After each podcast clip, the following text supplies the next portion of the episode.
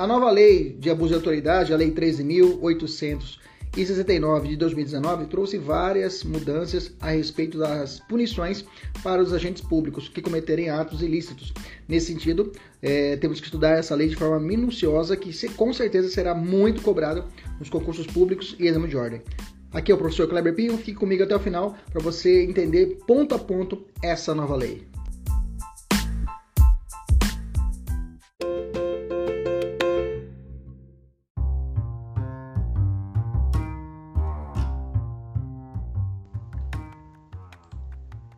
Artigo 39 da Lei de Abuso de Autoridades. Agora a gente está inaugurando um novo capítulo na lei, que é o capítulo 7 do procedimento. A gente sai da parte material do direito penal, que a lei possui, e parte para a parte processual, tá? O que, que estabelece como processo para a lei de abuso de autoridade. Vamos lá. Vem assim, tratando o artigo 39. Aplicam-se ao processo e aos julgamentos dos delitos previstos nesta lei no que couber a disposições do Código de Processo Penal, tá? E a lei do Juizado Especial Criminal, que é a Lei 9099 de 95, beleza?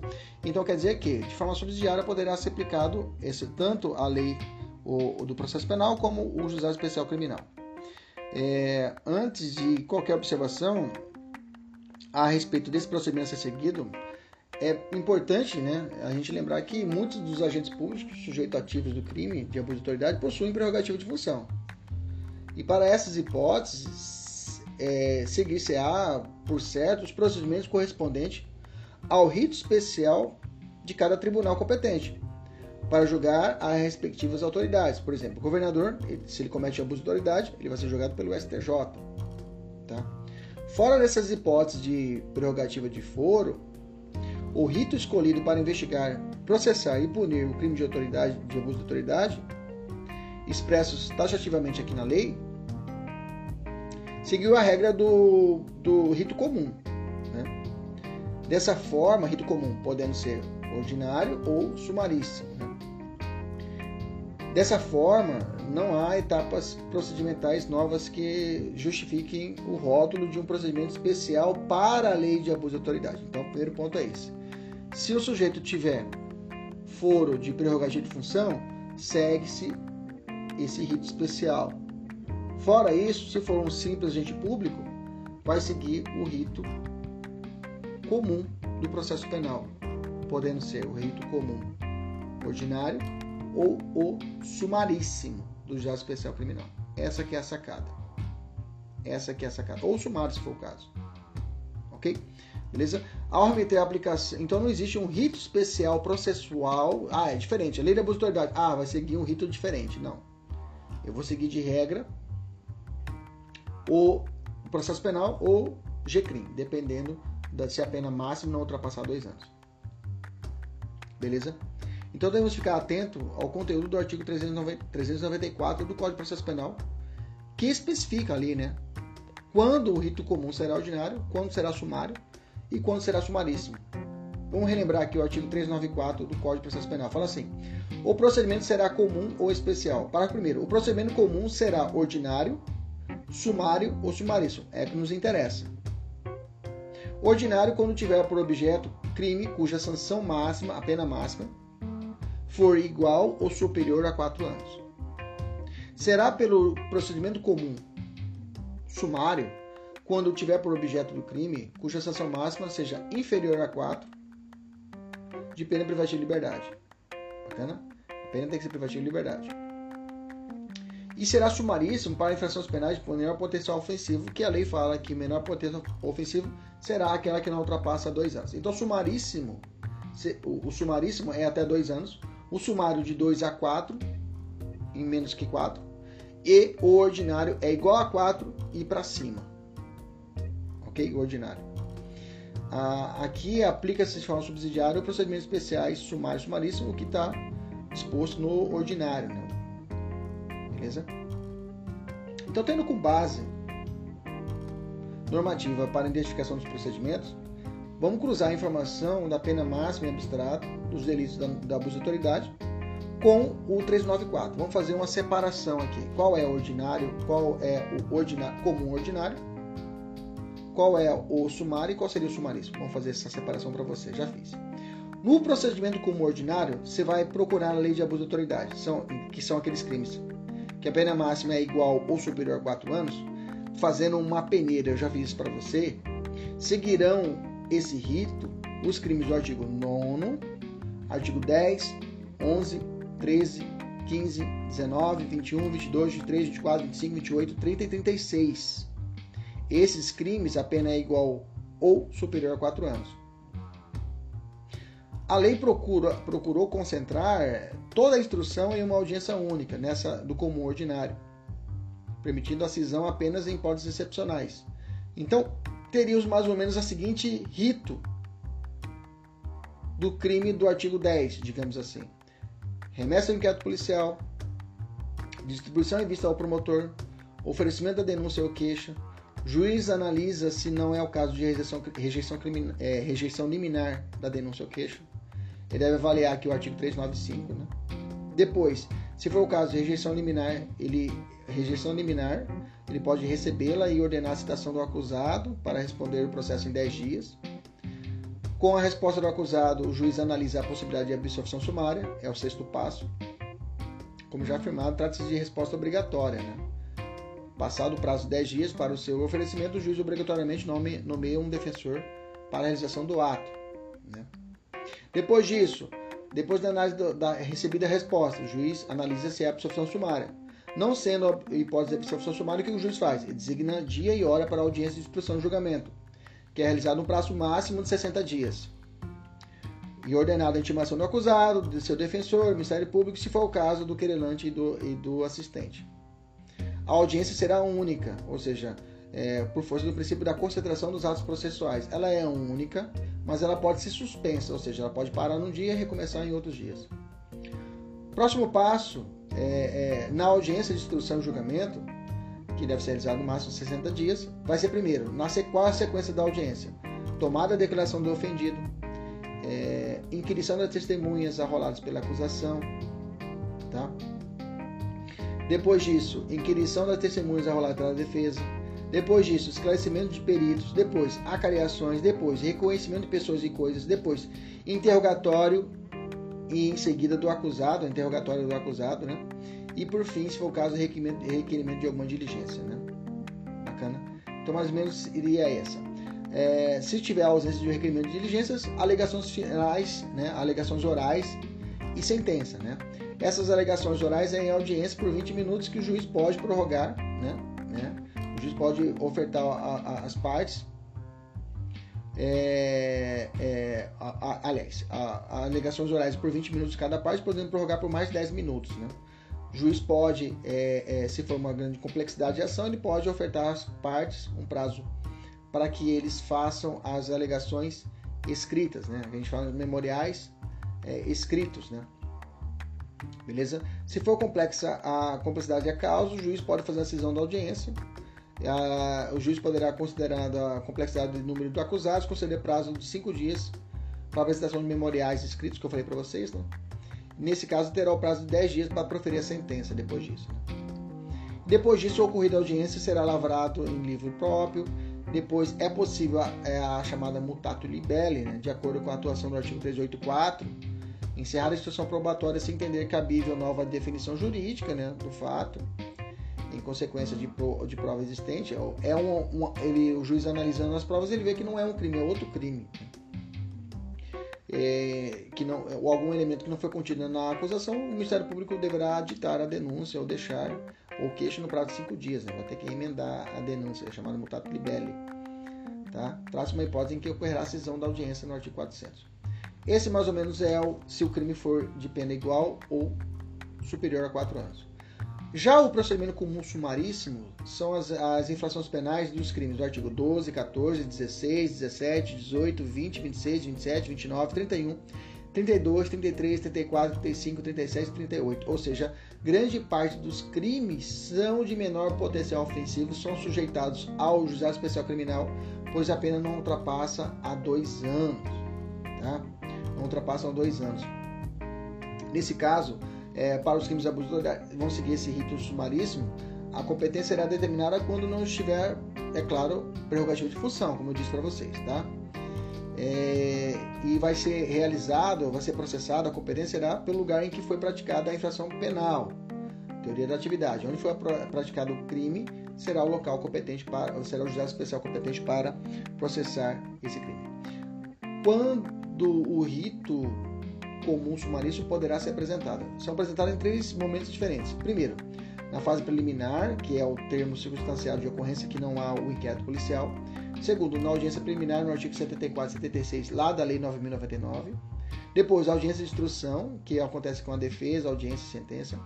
A autoridade policial que tomar conhecimento da ocorrência lavará lá o termo, encaminha ao juizado especial com o autor do fato e a vítima, né?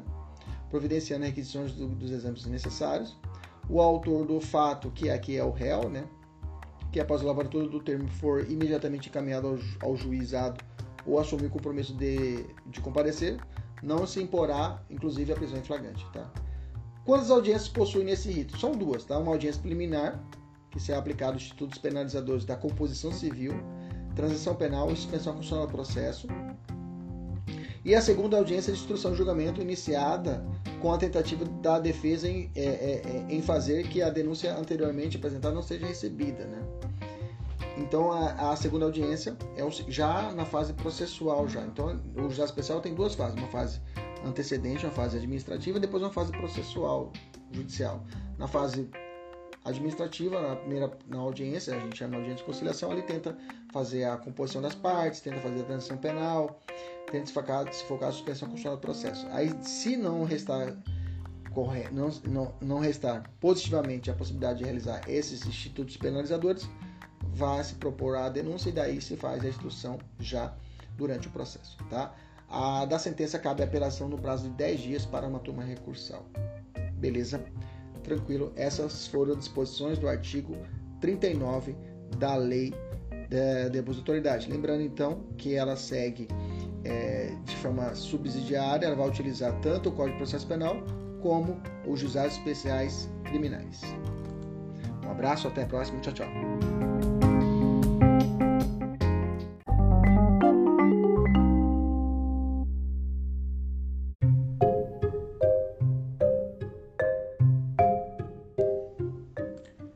Vamos estudar agora as disposições finais, capítulo 8 da Lei de Abuso de Autoridade, que trata o artigo 40 ao 45.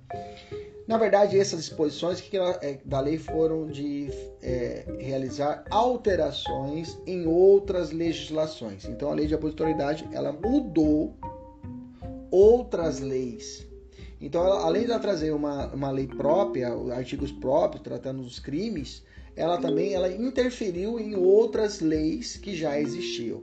Então é importante você também atualizar o seu material, atualizar a lei que você já está estudando, por exemplo, lei temporária, você tem que estar atualizado agora com a lei de abuso de autoridade. Vamos lá? A lei de prisão temporária. Então vamos lá, artigo 40 fala assim: o artigo 2 da Lei 7.960 de 89, que é a lei de prisão temporária, passa a vigorar na seguinte redação: artigo 2, parágrafo 4 A ou mandado de prisão conterá necessariamente o período de duração da prisão temporária estabelecido no caput desse artigo, bem como o dia em que o preso deverá ser libertado. Ponto. Parágrafo 7. Decorrido o prazo contido no mandado de prisão, a autoridade responsável pela custódia deverá, independentemente de nova ordem da autoridade judicial, pôr imediatamente o preso em liberdade, salvo se já tiver sido comunicado da prorrogação da prisão temporária ou da decretação da prisão preventiva. Parágrafo 8. Inclui-se o dia do cumprimento do mandato de prisão no cômputo da prisão temporária. Gente, na verdade, essa, a, a lei de abuso de autoridade ela foi, ela especificou, dizendo que a lei, a prisão temporária, não precisa ter uma nova ordem para soltar, não precisa uma, um alvará de soltura. O prazo da prisão por si só é legal, está na lei, então não precisa de uma autorização judicial. Existia realmente esse conflito, essa dúvida. Ah, tem que ser expedido uma vara soltura. Não precisa, já a lei determina. A autoridade custodiante, que está realizando a custódia, ele é obrigado a soltar. Inclusive agora vem claro no mandado de prisão o dia, duração da prisão, né? e contando o dia em que o sujeito ele é preso. ok? Se ele entrar no, no sistema prisional naquele dia, ele entrou, viajamos no maionese, vamos dizer que ele entrou às 11 horas 59 minutos 59 segundos. Já contou como um dia da prisão temporária, se for crime comum, 5 dias, crimes hediondos, 30 dias, podendo prorrogável por mais 30 e o comum por mais 5 dias. Crime comum, 5 dias prorrogável por mais 5, hediondo 30 mais 30. Beleza? Artigo 41. Artigo 10 o artigo 10 da Lei 9.296, de 24 de julho de 96, que é a Lei de Interceptação Telefônicas, passa a vigorar com a seguinte redação. Artigo 10. Constitui crime realizar interceptação de comunicações telefônicas, de informática ou telemática, promover escuta ambiental ou quebrar segredo de justiça sem autorização judicial ou com objetivos não autorizados em lei. Pena: reclusão de 2 a 4 anos e multa. Parágrafo único. Incorre na mesma pena a autoridade judicial que determinar a execução de conduta prevista no caput desse artigo com objetivo não autorizado em lei. Bom, ele trouxe uma tipificação de um novo de um crime, né? Um novo crime, né? Que constitui então, ele ampliando inclusive, trazendo a chamada escuta ambiental que não existia regulamentação para ela, né? Não existia regulamentação para a escuta ambiental e hoje há claramente a possibilidade dessa chamada escuta ambiental ou a, como tipificação de crime de abuso de autoridade. Né? Bacana? Tranquilo? Todas essas leis aqui nós já temos aqui no nosso YouTube, no podcast nós temos gravado, viu gente? Já tem gravado essas leis já atualizadas. Se você tiver curiosidade, quiser dar uma olhada no YouTube ou no podcast, no Spotify, pode ir lá, que tem essa lei toda já atualizada, gravadas, tá? Estatuto da Criança e Adolescente, a Lei 8.069 de 90, alterou o artigo 227-A e trouxe a seguinte redação: Os efeitos da condenação prevista no inciso 1 do caput do artigo 92 do Código Penal para os, fins, para os crimes previstos nessa lei praticados por servidores públicos com abuso de autoridade são condicionados à ocorrência de reincidência. Parágrafo único. A perda do cargo, do mandato, ou função, nesse caso, independerá da pena aplicada na reincidência, viu gente? Fique atento aí que alterou quanto a essa possibilidade. Lembra que para que haja perda do cargo, era necessário que a aplicação da reincidência do sujeito. Lembra disso? Nós vimos lá no começo da lei. E ele vem reforçando. É, praticados por servidor público abuso de são condicionados à ocorrência da reincidência. A perda de cargo do mandato ou função, neste caso, nesse caso, independerá da pena aplicada na residência. Independente da pena, o que é, é, que é importante é que exista a residência. Artigo 43 foi vetado. Artigo 43 foi vetado e foi estabelecido o, foi vetado inicialmente e depois foi, ele foi reconduzido e trouxe o seguinte: a Lei 8.906 do, da OAB tem a seguinte redação: artigo 7b. Constitui crime violar direito ou prerrogativa de advogado previsto no inciso 2, 3, 4 e 5 do caput do artigo 7 da lei. Tá? É, houve uma supressão do veto, né? o presidente vetou, mas depois houve uma supressão do veto pela Câmara e pelo Senado. Né? Votaram em sessão conjunta, derrubaram o veto e o artigo 43 está vigente. Pena de detenção de três meses a um ano, proteção à advocacia. Artigo 44 vem revogando né, o parágrafo 2 do artigo 150 e o 350, ambos do Código Penal. Revogou absolutamente esses dois artigos. Tá? E aí o artigo 45 vem tratando que a lei passa a ter vigor após 120 dias da sua publicação, ou seja, já está valendo. Vamos falar rapidinhas da lei, né? só para a gente dar uma fechada aqui. Lembre-se, só crime doloso, não tem crime culposo, não tem pena de reclusão, só detenção. Tem que ser uma das finalidades específicas lá do crime, do, do para que exista o crime, tem que ter o dolo, mais uma finalidade específica lá do artigo 1 parágrafo 1 ou algumas vezes tem que se fazer a conjugação do parágrafo 1 e parágrafo 1 do artigo 1 com alguma situação específica dos crimes, que às vezes tem uma finalidade específica do crime. Não se pune a divergência, interpretação ou avaliação de fatos e provas, crime de hermenêutica. Todos os crimes são de ação penal pública incondicionada. A maioria dos crimes possibilita a suspensão constitucional do processo pois a pena mínima não supera um ano, e os demais requisitos preenchidos do artigo 89 da Lei 9.099 de 95, inclusive a maioria dos crimes são submetidos pela Lei 9.099 de 95, pois a pena não ultrapassa dois anos. Mas sempre cuidado, se tiver um foro de prerrogativa especial, prerrogativa de função, será aplicado o rito da prerrogativa de função e não ou do juízo especial criminal ou do processo penal. Beleza? Tranquilo? Até a próxima. Tchau, tchau.